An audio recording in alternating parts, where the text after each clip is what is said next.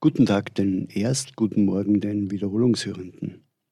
Erich Klinger begrüßt Sie aus dem Studio zu Kultur- und Bildungsspezial am 3. März.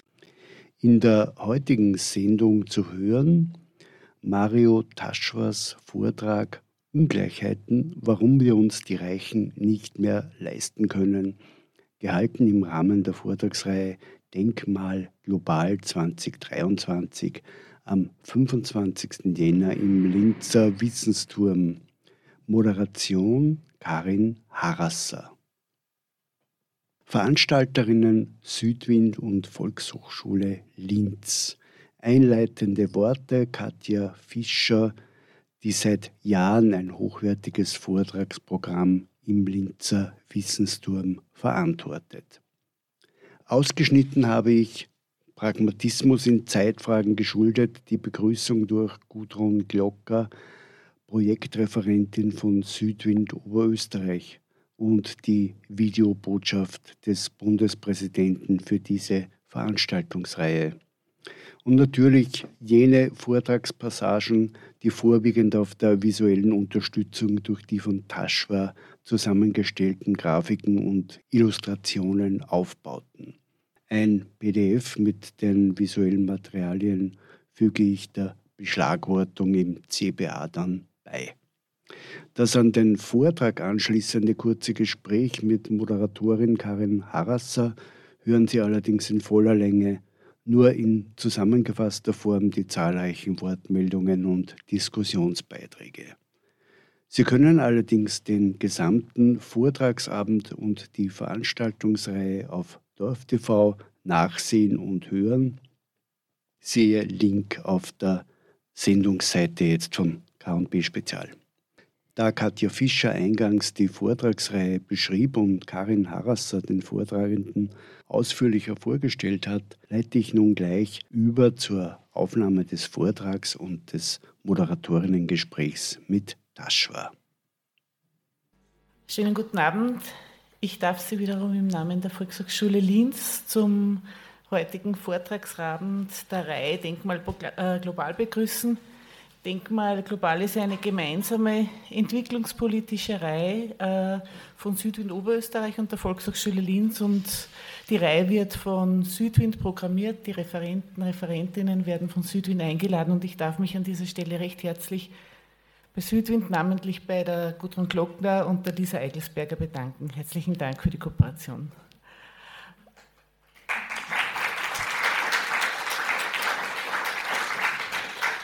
Die Reihe gibt es seit vielen Jahren. Äh, Im Groben geht es immer darum, es geht immer um den globalen Süden und um die Auswirkungen, äh, also von all den Dingen, die der globale Norden anstellt oder und den Folgen, die, äh, Auswirkungen, die das auf den globalen Süden hat.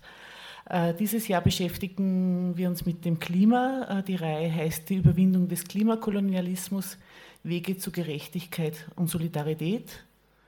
Heute geht es um Ungleichheiten, und zwar äh, Ungleichheiten, die vor allem auch das Vermögen betreffen, weil vor allem auch die Vermögenden sind, die durch ihren Konsum äh, einen sehr, sehr großen CO2-Abdruck hinterlassen Uh, Ungleichheiten, wir können uns die Reichen nicht mehr leisten, heißt der heutige Vortrag und ich darf dazu recht herzlich im Namen der Volkshochschule Herrn Mario Taschwer begrüßen. Herzlich willkommen.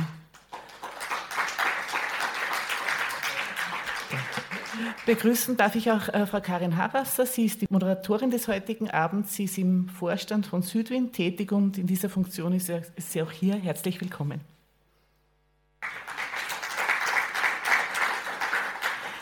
Ganz zum Schluss noch, wir zeichnen heute auf und der heutige Abend wird live gestreamt auf DorfTV und auch im Nachhinein dann auf der Website von DorfTV und auch auf der Website der Volkshochschule zu sehen sein.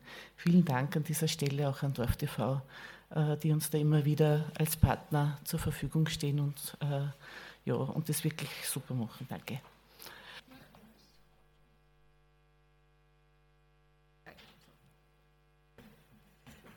Ja, guten Abend. Ich fasse mich ganz kurz, weil Sie sind ja hier, um den Vortrag zu hören. Wir werden danach eine Diskussion führen am Podium und auch sehr gern gemeinsam mit Ihnen. Und ich darf deshalb äh, Mario Taschwa vorstellen. Er ist äh, Politik- und Wirtschaftswissenschaftler. Es war seit 2017 und ist inzwischen also ist seit 2017 als Ehrenamtlicher eingestiegen bei Attac und ist aber seit 2022 auch beruflich bei Attac. Also er verdient sein Geld damit, darüber nachzudenken, wie man die Welt rettet, finde ich auch ziemlich gut. Er ist dort äh, der Referent für Wirtschaftspolitik und hat deshalb ein unmögliches Thema, finde ich auch gut. Also Welt retten und trotzdem unmögliche dicke Bretter bohren. Ich finde, das äh, passt gut. Also ich arbeite an der Kunstuni, wir machen das andauernd. Also in dieser Spannung zu arbeiten, von dem Willen, was zu verändern und aber auch zu wissen, wie schwierig es ist. Und äh, wir brauchen da, glaube ich, wirklich alle Kräfte aus allen Seiten. Er arbeitet außerdem seit 2021 am Institut für Staatswissenschaft der Uni Wien und forscht zur Rolle der Gewerkschaften und ihren Auswirkungen auf die Sozialpolitik. Finde ich auch ein wirklich besonders wichtiges Thema. Äh, besonders interessiert ihn, wie die Demokratisierung des Wirtschaftssystems irgendwie vollzogen werden kann, damit sie ein klimasoziales und ein gutes Leben für alle ermöglicht. Ähm, mit Attac und äh, der Armutskonferenz und äh, beigewoben ist dieses Buch entstanden, Klimasoziale Politik, wo auch Beiträge von ihm drinnen sind, auch gemeinsam mit den anderen Kolleginnen von Attac. Das Buch gibt es auch da hinten zu erwerben. Und damit mache ich den Ring frei. Wir freuen uns auf den Vortrag.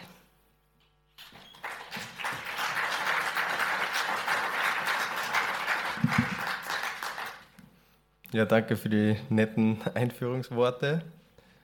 Ich kann nur sagen, eben bei Attack bin ich seit letztem Jahr ist wirklich ein Traumjob da und darüber nachzudenken zu können. Manchmal auch anstrengend, aber insgesamt schon sehr toll. Ja, warum können wir uns die Reichen nicht mehr leisten? Das ist der Provo vielleicht für manche provokante, für mich eigentlich weniger provokante Titel von heute. Sozusagen abgewandelt würde ich den, das, den Vortrag dann eigentlich so nennen heute, wie uns die Reichen bei der Überwindung des Klimakolonialismus im Wege stehen, also angepasst auch an die, ähm, an die Vortragsreihe. Genau, weil wir vor allem sind im globalen Norden und das, was wir hier machen, hat halt starke Auswirkungen. Die zeigen sich dann im globalen Süden. Genau, was ist so die Problemstellung?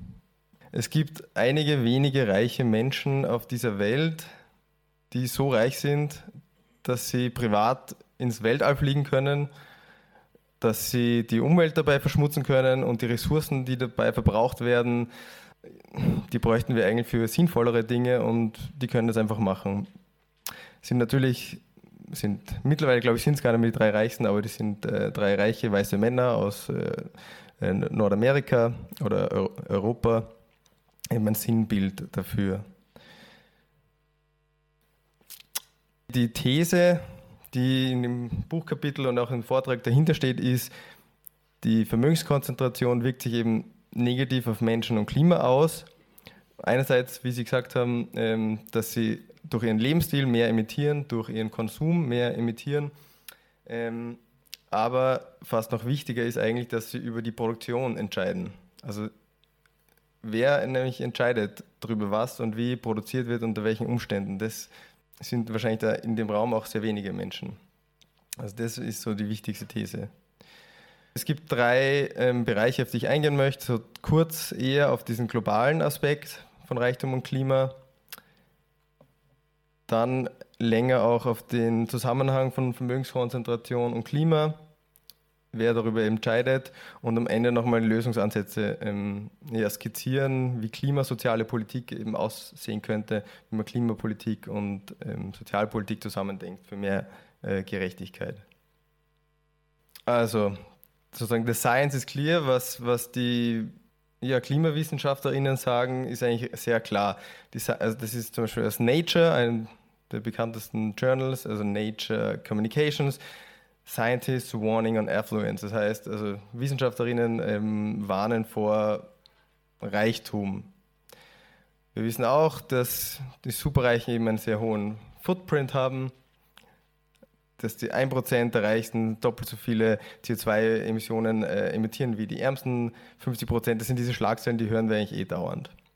Und genau, wir sollten auch wenig weggehen davon, ähm, also wir sollten den Fokus von den Armen auf die Reichen eben legen. Und das sagen eben auch Wissenschaftlerinnen in Nature Climate Change. Also sozusagen, es wird überall ähm, schon darüber diskutiert und das ist eigentlich sehr Es liegt eigentlich auf der Hand. Also wenn man so einen Lebensstil hat, wie im Reiche dem Pflegen, herumfliegen, ähm, Privatjets haben, Inseln besitzen, Villen haben, dann ist es auch nicht verwunderlich, wenn man sehr hohe CO2-Emissionen äh, hat und CO2-Ausstoß hat. Das kann man sehr gut berechnen. Ähm, natürlich gibt es auch wissenschaftliche Studien dazu, die das äh, belegen. Man weiß es halt auch nicht so gut. Man schwierig, Reiche zu befragen, wie viel sie wirklich besitzen oder sie, wo sie sich herumtreiben, wo sie herumfliegen. Auf Twitter hat es mal einen gegeben, der ähm, den Elon Musk genau verfolgt hat, seine Privatflüge. Das hat man dann nachvollziehen können, wie oft er mit seinem Privatjet hin und her geflogen ist. Das war irgendwie sehr spannend zu sehen. Also sie tragen überproportional bei. Das ist eine, ich glaube, die einzige sozusagen komplexere Grafik, wir sehen hier, dieser Balken sind die reichsten 10% und der ähm, gesamte Ausstoß von denen ist höher als der Ausstoß, der gesamte Ausstoß von den mittleren 40% und eigentlich den ärmsten 50% gemeinsam. Also wenn man die beiden Türme aufeinander stoßt, äh, aufeinander legt, dann ist das ungefähr gleich viel und bedeutet, dass die reichsten 10% so viel ähm, CO2-Emissionen emittieren wie 90% der Restbevölkerung. Und das ist jetzt sozusagen global, diese ex extreme Ungleichheit. Die schwarzen Punkte bedeuten nur, ähm, bei den reichsten 1% ist es so, die haben einen, das ist der Pro-Kopf-Verbrauch, also der ist äh, extrem hoch bei den reichsten 1%. Und je weiter wir nach unten kommen, ist natürlich der CO2-Abdruck äh, äh, viel geringer. Bei den, reichsten, äh, bei den ärmsten 50% ist er ja, quasi bei Null. Und die Linie bedeutet das, wo wir eigentlich hinkommen müssten auf den ähm, pro Kopf CO2-Verbrauch, ähm, damit wir eben ja, nachhaltig auf diesem Planeten weiterleben können. Das heißt, wir müssten auf jeden Fall da oben ganz drastisch reduzieren. Bei den Reichsten müssen wir ganz drastisch ähm, die CO2-Emissionen äh, reduzieren, damit wir nachhaltig leben können.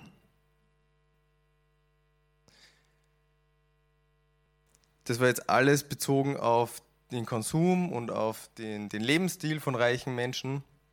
Und jetzt möchte ich aber nochmal auf den wesentlichen Aspekt von Vermögenskonzentration und Klima eingehen. Also die Frage, wer entscheidet eigentlich?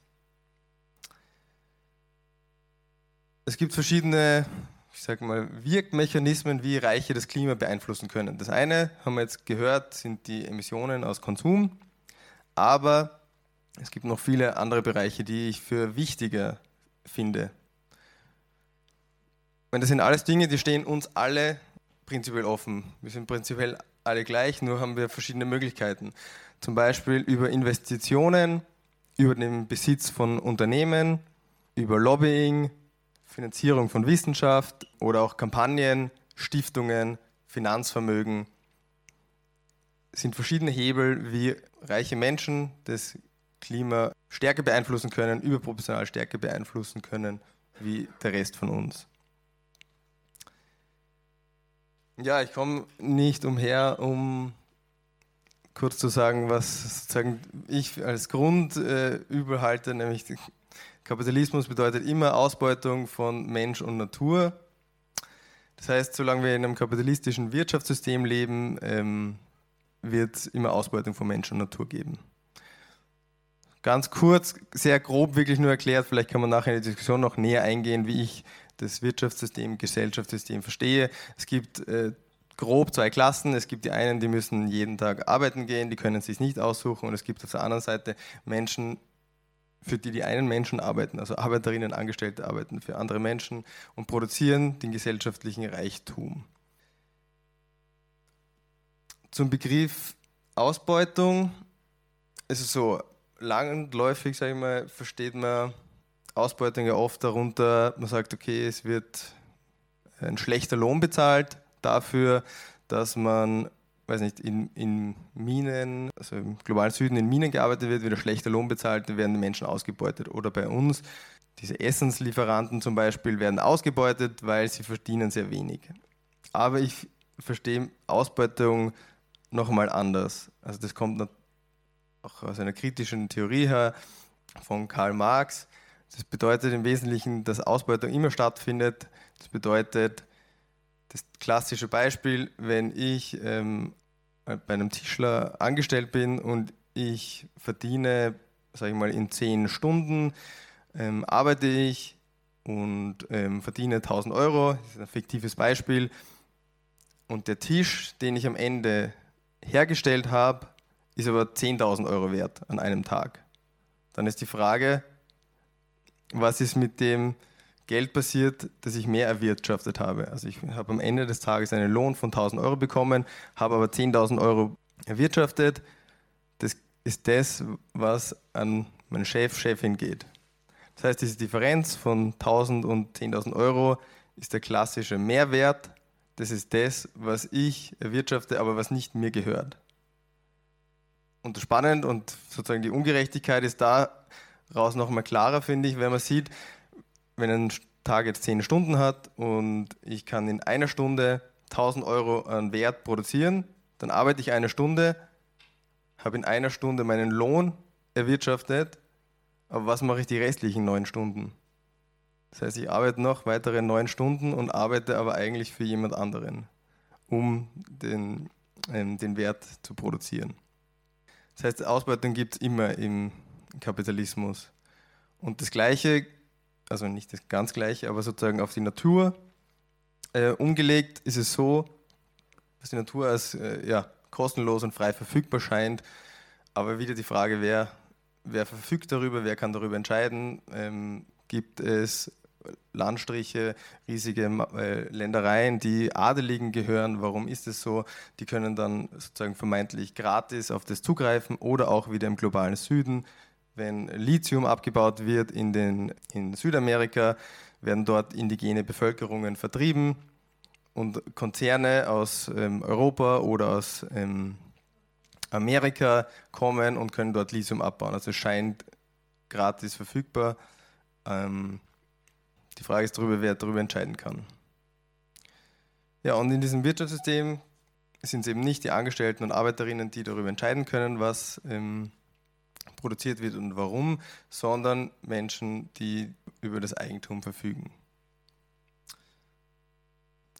Als nächstes möchte ich also sozusagen noch eingehen auf den Überreichtum in Österreich. Also dieser Überreichtum, der zustande kommt, dadurch, dass einige wenige diesen Mehrwert einstreifen, werden sie überreich. Also der Reichtum ähm, entsteht im Arbeitsprozess. In unserem Buchkapitel haben wir definiert, dass Menschen äh, überreich sind, die mehr als 5 Millionen Euro ähm, an Nettovermögen besitzen. Und das sind in Österreich ungefähr 10.000 Menschen. Also 0,0 ein Prozent der Bevölkerung sind überreiche Menschen und die besitzen mehr als 5 Millionen Euro netto. Das sind eben die bekannten Reichen, die immer in diesen schönen Reichtumslisten auftauchen, wo es jedes Jahr heißt, ja, die haben wieder ihr Vermögen gesteigert, die haben noch mehr gewonnen, wir kennen das, das ist wieder ganz aktuell. Die Ungleichheit steigt, Konzerne und Superreiche sind Gewinnerinnen und Gewinner der Krise.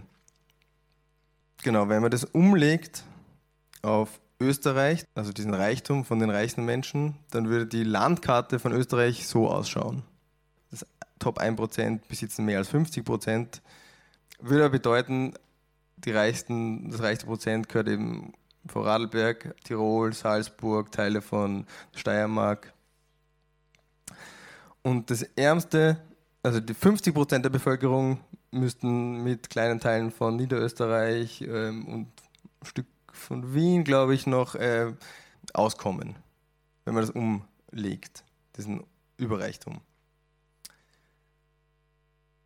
Wenn man jetzt das Land sich nochmal anschaut, was das bedeuten würde, ist ja nicht nur, dass die sehr reich sind, sondern es würde eben auch bedeuten, dass das eine Prozent darüber verfügen könnte, wer quasi in das Land hereinkommt oder nicht, weil damit ja die Eigentumsrechte verbunden sind. Die können dann entscheiden, halt, stopp, ähm, da baue ich einen Zaun, da kommt niemand sonst mehr herein. Das heißt, es ist immer, damit sind auch gewisse Rechte und ähm, Verfügungen verknüpft. Ich möchte auf das Beispiel MAN Steyr eingehen. Das ist ja ähm, habt ihr wahrscheinlich, haben sehr viele von euch oder von Ihnen ähm, auch mitbekommen. Das war in der Corona-Zeit 2020 sehr aktuell. Das ist sozusagen für mich ein extremes Beispiel, wie eben einige wenige über Natur und Menschen ähm, entscheiden können. Bis dorthin sind dort vor allem ähm, ja, CO2 oder klimaschädliche LKWs produziert worden, halt mit klimaschädlichem Antrieb. Und wer hat darüber entschieden? Die Familie Porsche Piech, eine der reichsten deutsch-österreichischen Familien, denen eben der Volkswagen-Konzern gehört. Und in diesem Fall kann eben eine Familie darüber entscheiden, was produziert wird. Natürlich, sozusagen, es gibt ein konkurrenzbetriebenes Wirtschaftssystem, das kapitalistische Wirtschaftssystem, das blende ich nicht aus, aber in diesem Fall erlaubst du das nicht anders, als eine gewisse Zuspitzung zu machen, ähm, wenn man sieht, was die einfach auch für ein Vermögen haben. Die haben nämlich gesagt, im März 2020, das war eigentlich auch so kurz so rund um Corona herum, man könnte fast meinen, sie haben Corona als Ausrede ähm, benutzt. Sie haben gesagt, ah, da wird uns zu wenig Gewinn gemacht in diesem MAN-Steuerwerk. Hilft nur abwandern. Sozusagen die Androhung, okay, wir müssen den Produktionsstandort verlagern, wir müssen, ich glaube, nach Tschechien ähm, oder weiter in den Osten gehen, weil dort die Produktion billiger ist als wie bei uns in Österreich. Das können wir uns, können wir uns nicht mehr leisten. Und gleichzeitig haben die ihr Vermögen in Corona um 16 Milliarden Euro gesteigert. Genau, dann sind alle auf die Suche gegangen nach einem Investor. Wer, wer könnte dieses, dieses Werk übernehmen? Sigi Wolf damals, bestens verknüpft nach Russland und mit Sebastian Kurz, äh, war dann sozusagen der Heiland, der gesagt hat, okay, ich übernehme dieses Werk. Die, die Belegschaft vor Ort hat sich dagegen gewehrt mit den Betriebsräten der Angestellten und Arbeiterinnen. Die haben mit 64 Prozent ähm, gegen das Übernahmeangebot gestimmt und haben gesagt, nein, zu den Konditionen wollen wir diese Übernahme nicht. Allerdings ist dann natürlich wieder die Drohung gekommen. Also entweder es wird verkauft und ihr fügt euch unseren, ja, den Interessen und dem Angebot, oder es wird überhaupt geschlossen und ihr müsst schauen, wo ihr bleibt. Es hat sich dann fast naturgemäß, wie wir das erkennen, es gibt keine Alternativen, so ergeben, dass dieses immer ein Steinweg ähm, übernommen worden ist von Wolf. Allerdings, ähm, was bedeutet das Ganze für die Belegschaft? Genau, Leiharbeiterinnen kommen, Stangenbelegschaft geht. Sozusagen in solchen Restrukturierungsprozessen wird immer geschaut, wie kann man noch eben Leute einsparen und ähm, es werden eben auch Menschen nur zu schlechteren Bedingungen übernommen.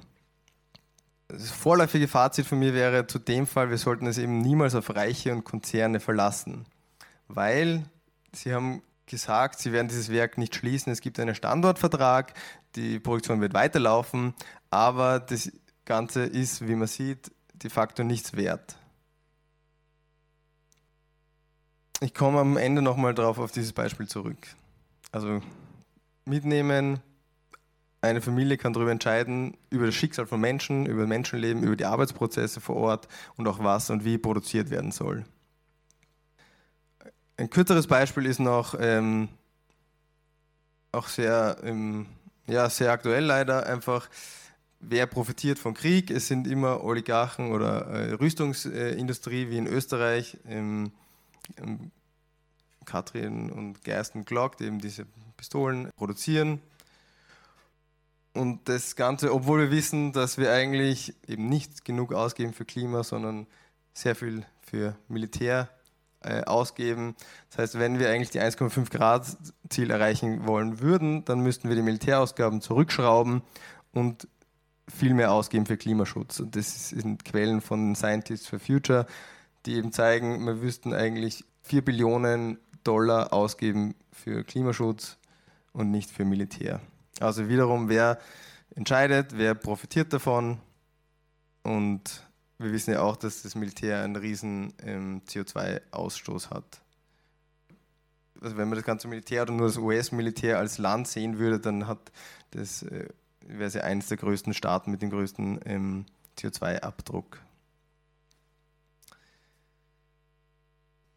Ich möchte abschließend noch sozusagen drei grobe Konzepte oder drei Ideen mitgeben oder vorstellen für wie Klimapolitik eben auch zu mehr Gerechtigkeit führen würde. Ich muss, muss vorwegschicken, es wird von konkreter zu etwas unkonkreter, aber ist sehr ein demokratischer Prozess. Deswegen bitte um ein bisschen Nachsicht. Ich habe es genannt, klimasoziale Antworten auf Reichtumsexzesse. Klimasozial, weil unser Buch eben klimasoziale Politik heißt und wir versuchen, das Ganze zusammenzudenken. Also das erste wäre mal ein Corona-Lastenausgleich. Wir müssen eben Reiche besteuern, fairer besteuern. Wir müssen den Überreichtum auch begrenzen. Und im Endeffekt müssen wir Wirtschaft demokratisch und demokratischer planen und gestalten. Ich fange an mit dem, mit dem Corona-Lastenausgleich.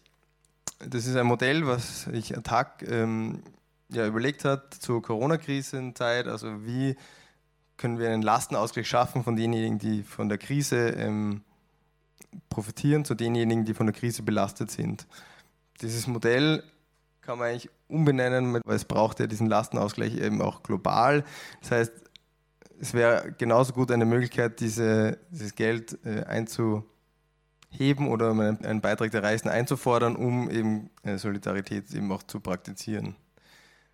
Das Modell ist wie folgt. Wir haben eben gesagt, die Reichsten, 0,1 Prozent, 10.000 Menschen in Österreich, die besitzen mehr als 5 Millionen Euro. Die sollen für alles, was sie über 5 Millionen Euro besitzen, 10 Prozent äh, beitragen. Alles, was über 100 ähm, Millionen Euro ist, was sie an Vermögen besitzen, verschiedenstes Vermögen, Finanzvermögen, Betriebsvermögen, Willen, was auch immer, 30 Prozent beitragen und alles, was über eine Milliarde Euro, was sie über eine Milliarde Euro besitzen, davon sollen sie 60 Prozent beitragen. Es gibt ja eh nicht so viele Menschen, die Milliardärinnen sind, ähm, aber die sollten einen fairen Beitrag leisten. Damals haben wir geschätzt, das sind 70 bis 80 Milliarden Euro eben, damals um die Corona-Krise ähm, zu bewältigen. Geld brauchen wir dringend eben, um die Daseinsvorsorge klimafit zu machen, um also sozusagen die Ausgabenseite brauchen wir uns eigentlich keine Sorgen machen. Die Frage ist eigentlich mehr, wo können wir das Geld äh, herbekommen? Und bei den Reichen wäre es dringend notwendig. Also das wäre sozusagen ein einmaliger Lastenausgleich zu einem Stichdatum. Man würde einmal das äh, Vermögen ähm, erheben von den reichsten Menschen in Österreich und dann sagen, bitte davon den Beitrag leisten. Das wäre mal so ein ganzer ein Einstieg. Dann wäre so, wir müssen den Reichtum auch begrenzen. Also es kann nicht sein, ich finde, es sollte keine Milliardäre geben. Auch keine Milliardärinnen, aber es sind meistens eh nur Männer. Weil wann, wann ist ein Mensch zu reich? Ab einer Million, zehn Millionen, ab einer Milliarde oder wann ist eben ein Mensch zu reich? Das ist natürlich eine gesellschaftliche Debatte. Der, der Reichtumsforscher Martin Schürz von der Nationalbank hat ein, ein ähm, Auftrittsverbot bekommen, weil er eben gesagt hat, wir müssen den Überreichtum begrenzen, aber wir müssen, es braucht auf jeden Fall ein oberes Limit, wie viel äh, Geld ein Mensch besitzen darf. Das Problem ist natürlich, wenn ich jetzt 999 Millionen äh, Euro besitze, dann bin ich erstens immer noch sehr reich und zweitens kann ich auch immer noch Unternehmen besitzen ähm, und immer noch sehr viel entscheiden. Also sehr viel entscheiden, was wo produziert wird, was bei uns im globalen Norden produziert wird, was wiederum Auswirkungen hat ähm, auf den globalen Süden. Deswegen, das ist jetzt auch noch relativ konkret, sage ich mal, ähm, müsste man sich verfassungsrechtlich anschauen, äh, wie eine genaue Vermögensobergrenze aussehen würde. Aber jetzt komme ich noch zu dem eigentlich wichtigsten Punkt, Wirtschaft demokratisch planen, wie das Ganze funktionieren kann oder was es eigentlich braucht und wie auch der Konnex zum Klima ist. Also es braucht verschiedene Ebenen und es braucht eine umfassende Demokratisierung. Es braucht die Demokratisierung in den einzelnen Betrieben, die Arbeitsplätze, also sozusagen auch immer mit der Frage, wo, wo könnt ihr, Sie, wo kann man, äh, Mensch, ähm, demokratisch mitentscheiden. Weil es reicht nicht nur alle fünf Jahre oder vier Jahre zur Wahl zu gehen, sondern in der Wirtschaft auch äh, mitzureden. Das heißt, eben am Arbeitsplatz, in den Betrieben, es braucht Rechte, dass Mitarbeiterinnen mehr mitentscheiden können. Es gibt da viele Beispiele. Mondragon im Baskenland in Spanien ist ein Betrieb, ist eine Genossenschaft, eine riesengroße, wo Mitarbeiterinnen, ähm, Angestellte die Chefs wählen, wo festgelegt wird, wie hoch darf der Lohn ähm, sein von einem Arbeiter, Arbeiterin und wie hoch darf der Lohn sein von ähm, eben von einem, von einem Chef oder Chefin. Also Betrieb, auf der betrieblichen Ebene. Genau, überbetrieblich, also ich habe das Ganze genommen vom Jahoder Bauer Institut, genau, danke. Wirtschaftsdemokratie, es ist ein sehr lesenswerter und sehr inspirierender ähm, äh, Blogbeitrag, wie man auf den verschiedenen Ebenen, welche Möglichkeiten es eigentlich gibt, um mitzubestimmen und wo es eigentlich überall Rechte auch braucht. Genau, überbetriebliche Ebene wäre demokratische Selbstverwaltung, da wird angesprochen so Themen wie österreichische Gesundheitskasse oder auch Wirtschaftskammer, Arbeiterinnenkammer, da gibt es ja auch demokratische Mitbestimmungsrechte. Ähm, genau. Und auf der volkswirtschaftlichen, auf der nationalstaatlichen Ebene, so ist die Welt halt organisiert, braucht es auch sozusagen top-down, auch demokratisch natürlich legitimiert, äh, demokratisch eingesetzt, Wirtschaftspolitik, die eben bestimmt, wie ein geordneter Übergang, ein geordneter Umbau der Wirtschaft funktionieren kann.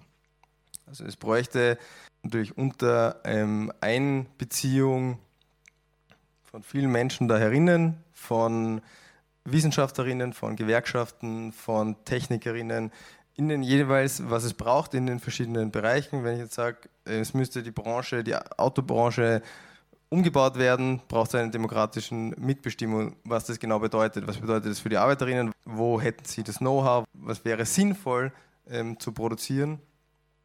Und das Ganze muss aber natürlich auch ähm, dann groß geplant werden. Und warum sage ich auch noch planen?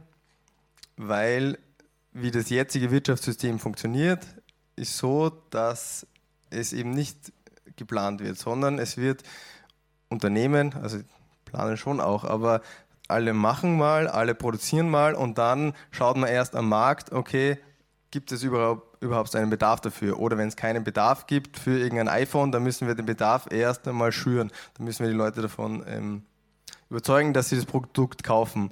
Und deswegen wäre es wichtig, es umgekehrt zu denken, die Wirtschaft umgekehrt zu denken, zuerst zu fragen, wie können wir, welche Bedürfnisse gibt es, welche, was braucht es und dann danach die Produktion auszurichten. Und jetzt komme ich nochmal auf dieses Werk eben zurück. Es hätte damals natürlich auch andere Möglichkeiten gegeben.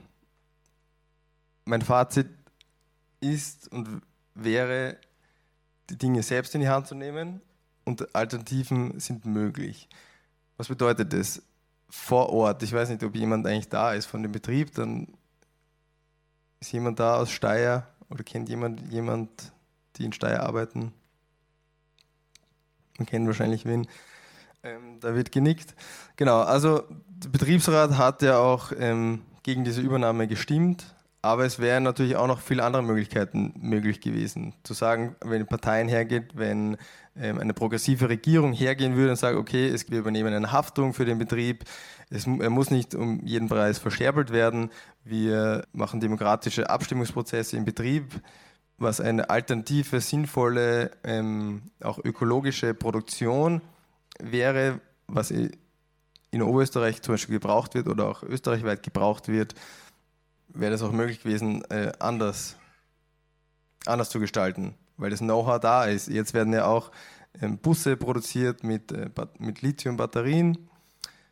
Der Staat Österreich hätte zum Beispiel hergehen können und sagen, okay, wir rüsten alle Busse um auf ähm, ähm batteriebetriebene nachhaltige Busse und wir produzieren die dort. Dann wäre der, hätten der Staat Österreich Aufträge vergeben können.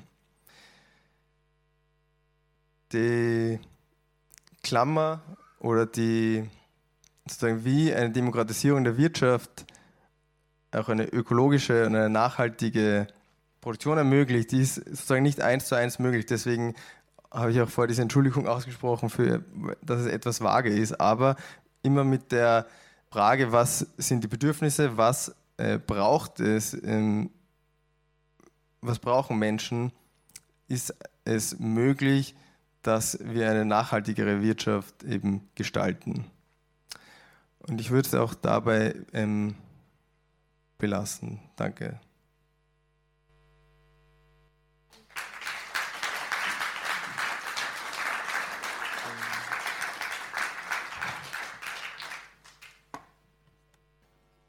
Vielen, vielen Dank. Ähm, ich glaube, das gibt viel Gelegenheit zur Diskussion.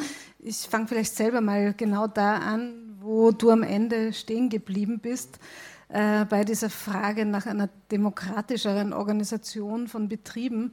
Und äh, wird da gern so ein bisschen provokant, damit irgendwie damit es mehr Spaß macht, vielleicht mal in zwei Richtungen fragen. Die eine Frage wäre, naja, wenn jetzt ähm, ein x-beliebiges äh, Autoproduktionswerk von der Arbeiterinnenschaft betrieben wird, stellt es ja trotzdem noch Autos her. Also das ist ja jetzt noch nicht per se klimafreundlicher. Also geht es ja dann eher darum, wie äh, so Demokratisierungsprozesse eben dann auch äh, klar verzahnt sind mit äh, Klimapolitik. Und da bin ich nicht so ganz optimistisch, äh, ob das so ähm, ja, eins zu eins äh, immer so in die Richtung aus, äh, ausgehen würde. Also ich erinnere mich an äh, die Gelbwesten-Proteste beispielsweise. Das war ja eine Bewegung von unten, die eben auch äh, zum Teil also auch stark auf eine stärkere ähm, partizipative Teilhabe gepocht hat, aber die wollten billigeres Benzin. Also es ist jetzt meiner Meinung nach nicht äh, so sozusagen jetzt sofort selbst evident, dass äh, stärker demokratisiertes äh, betriebliches Wirtschaften auch gleich klimapolitisch interessantere äh, Resultate zeitigt. Also wie, wie geht man damit um, dass äh, eben Demokratisierung und Klimapolitik nicht unbedingt und zwingend immer auf einer Linie sind? Oder so? Ja, danke. Mm, ich glaube, eines der wichtigsten Worte, die du jetzt angesprochen hast, ist äh, der Prozess, dass es auch ein Prozess ist, ein demokratischer Prozess und nicht sagen, es ist zuerst so und dann anders, sondern wie kommen wir dorthin. Aber wir wissen ja auch, dass insgesamt in der Bevölkerung sehr viele Menschen ähm, für diese Maßnahmen, für Klimaschutzmaßnahmen einstehen und auch Menschen, sicher nicht alle, aber viele Arbeiterinnen oder Angestellten in diesen Betrieben, die Autos produzieren, auch wissen, dass es klimaschädlich ist.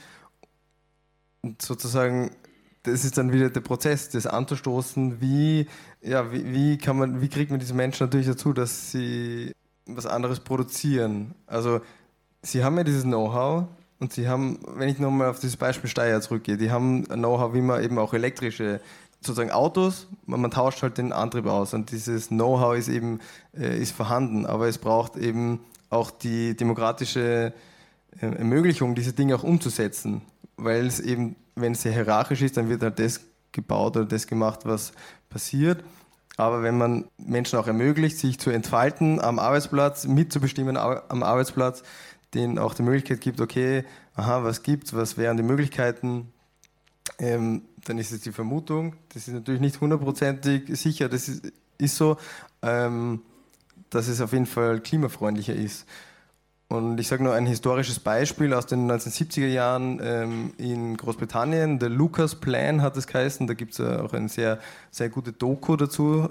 Das waren Menschen, die Arbeiterinnen und Angestellte, die haben, ähm, glaube ich, also auf jeden Fall für die Kriegsindustrie oder ich glaube Flugzeuge oder Kriegsindustrie produziert. Das äh, Unternehmen ist sozusagen ist abgewandert.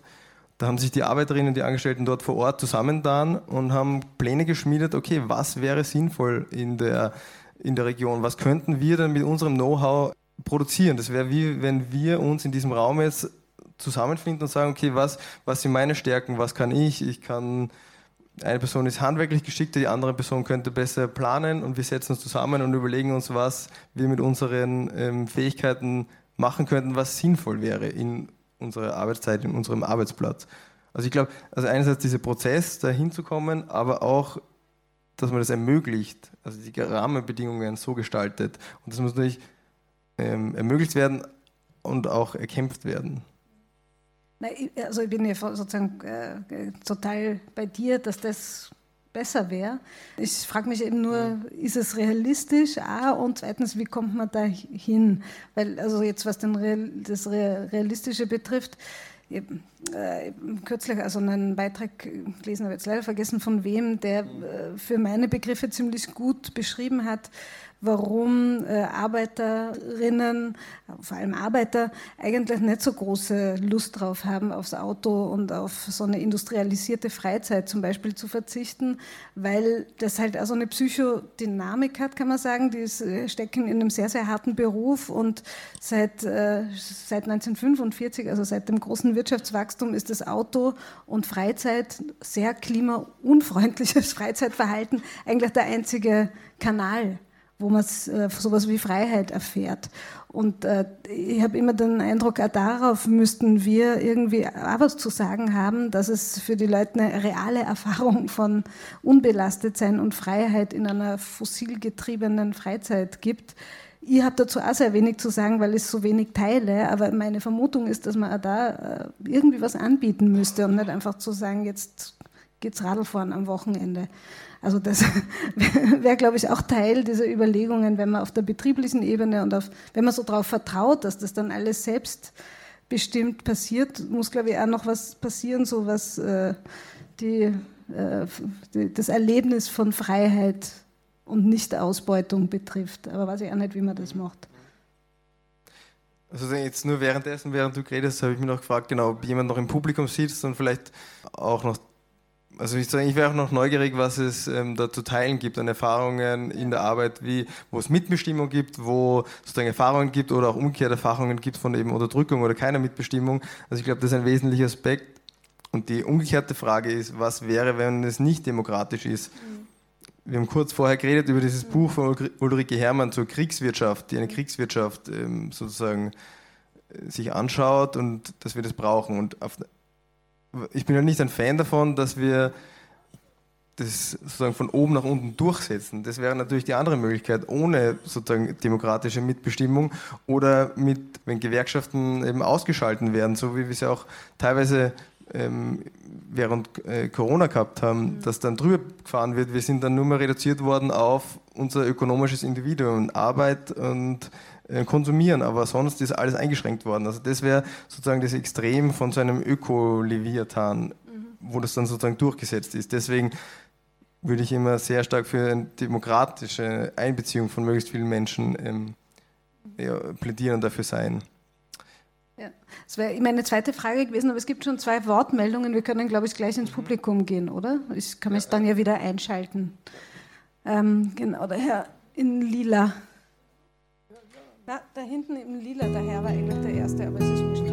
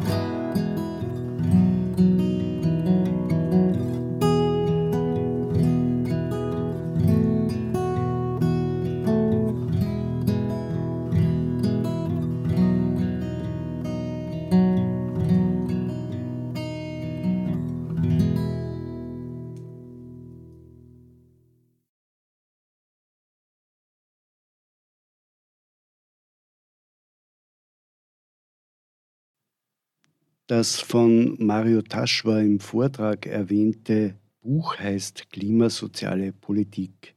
Eine gerechte und emissionsfreie Gesellschaft gestalten, herausgegeben von Armutskonferenz Attac und Beige Wum und ist beim Wiener Verlag Bahö Books erschienen. Weil so viel von MAN und der vorzeitigen Beendigung der Produktion am Standort Steyr die Rede war, ein paar Updates. Dort wird äh, nach Übernahme durch Siegfried Wolf und zwischenzeitlichem Produktionsstillstand wieder produziert, auch im Auftrag von MAN. Das Unternehmen heißt jetzt Steyr Automotive, bildet laut eigenen Angaben seit September 2022 44 Lehrlinge aus und hat 75 Leiharbeiterinnen übernommen. Das Portfolio von Steyr Automotive hat sich trotz Eigenfertigung in Richtung industrieller Dienstleistungsbetrieb verändert. Künftig werden leichte Nutzfahrzeuge, Busse und Lkw unter eigener Marke produziert. Der Schwerpunkt liegt dabei auf Elektromobilität.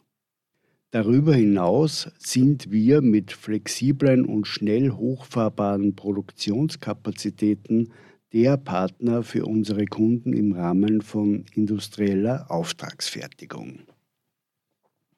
Im Rahmen von Contract Manufacturing werden noch bis Jahresmitte 2023 Lkw der leichten und mittelschweren Baureihe sowie Sonderfahrzeuge der Marke MAN produziert.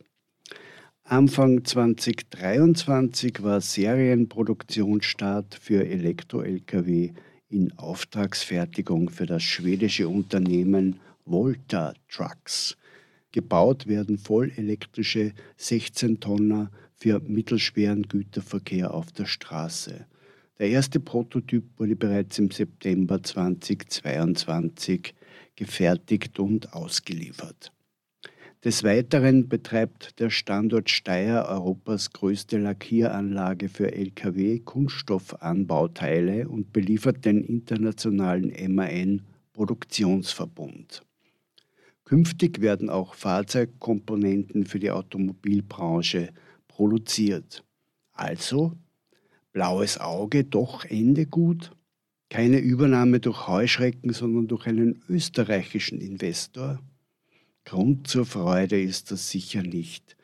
MAN hat sich nicht mehr an bestehende Verträge gebunden gefühlt, von wegen Eigentum verpflichtet und lässt jetzt vermutlich oder ziemlich sicher zu günstigeren Konditionen bei Steyr Automotive produzieren, die sich dafür auch noch dankbar zeigen.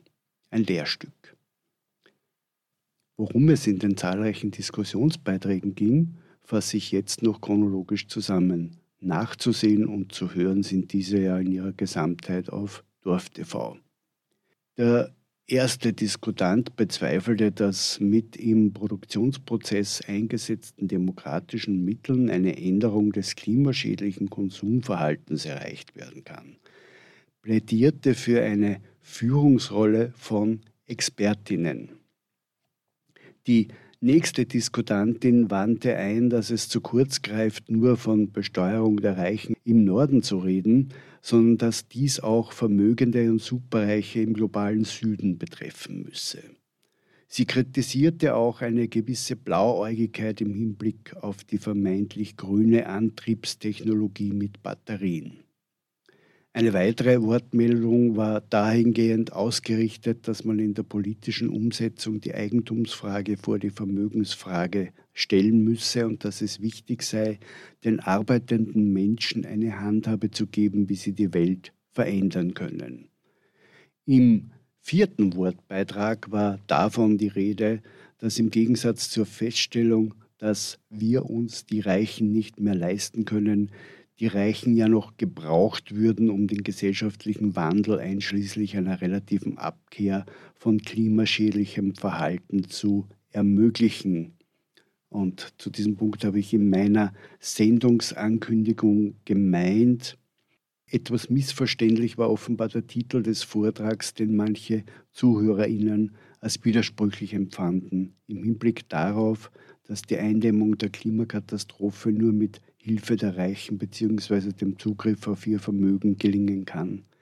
Gemeint war aber die Tatsache, dass Reiche in jeglicher Hinsicht, Privatpersonen, Konzerne, Unternehmen, Länder, Erdteile dermaßen deutlich über global gesehen klimaverträgliche Verhältnisse leben und wirtschaften, dass wir unter Anführungszeichen uns diesen fragwürdigen Luxus an Ausbeutung und Vergeudung von Ressourcen nicht mehr leisten können. Taschwer skizzierte in seiner Antwort auf die ebenfalls zur Sprache gekommenen Modelle zur Besteuerung der Reichen die Möglichkeit, Vermögensteuern auch über bestehende Institutionen wie Gewerkschaften, Arbeiterkammer, aber auch Parteien zur Umsetzung zu bringen und sprach weiters davon, dass nach einem Zusammenbruch des bestehenden Wirtschaftssystems eine demokratische Neuordnung erfolgen müsse, der zufolge vorrangig dringend benötigte Güter produziert werden, im Gegensatz zur derzeitigen unter Anführungszeichen Misswirtschaft, in der zuerst produziert und dann künstlich ein Bedarf hergestellt werde, nach Plan. In meiner Wortmeldung sprach ich mich gegen das unreflektierte Anpreisen einer Elektromobilität im Kraftfahrzeugsektor aus. Siehe seltene Erden, Kiruna, Elektro-SUVs. Der nächste Beiträger regte an, sich eine Welt ohne Geld vorzustellen. Es folgte sehr eindeutig, wer zahlt und oder die politische Macht hat, schafft an und dominiert auch die Medien. Das war auch einer später zu Wort gekommenen Diskutantin ein großes Anliegen, dass die Themen einer Anführungszeichen breiten Mehrheit der arbeitenden Menschen in Fabriken, in Pflegeberufen und so weiter nicht oder nur kaum und wenn, dann auch nicht ausführlich und mit Tiefgang zur Sprache kommen. Was noch zur Sprache kam, ich bitte die bereits eingetretene Verkürzung nicht als Ausdruck von Geringschätzung, sondern von zeitlichem Platzmangel zu sehen, waren Aufrufe zu gemeinsamem Handeln, zur Solidarisierung, zur Demokratisierung beispielsweise der Universitäten und eine Erzählung über die persönliche Abkehr von Lohnarbeit und Hinwendung zu selbstbestimmtem Leben. Abschließend aber nochmals Mario Taschwer im O-Ton. Eben die große Frage, wie kommen wir dazu? Immer wenn es darum geht, das Vermögen einzuschränken, die Macht einzuschränken, dann wird es kritisch werden, weil dann kommt die geballte Kraft des Kapitals oder die verschiedenen Reichen äh, auf uns ein. Die, die, die prasseln dann auf ein, uns ein, weil die natürlich um jeden Preis jeden Eingriff in die Eigentumsrechte verhindern wollen. Und das wäre eben so wichtig, endlich einmal einen Eingriff in die Eigentumsrechte ähm, zu schaffen. Sie hörten Mario Taschwas Vortrag Ungleichheiten, warum wir uns die Reichen nicht mehr leisten können, gehalten im Rahmen der Vortragsreihe Denkmal Global 2023 am 25. Jänner im Linzer Wissensturm Moderation Karin Harasser. Aufnahme Gerald Korowski vom Linzer Wissensturm. Danke dafür. Bearbeitung und Moderation Erich Klinger, der sich fürs Zuhören bedankt. Das nächste Kultur- und Bildungsspezial gibt es am 10. März auf diesem Sender.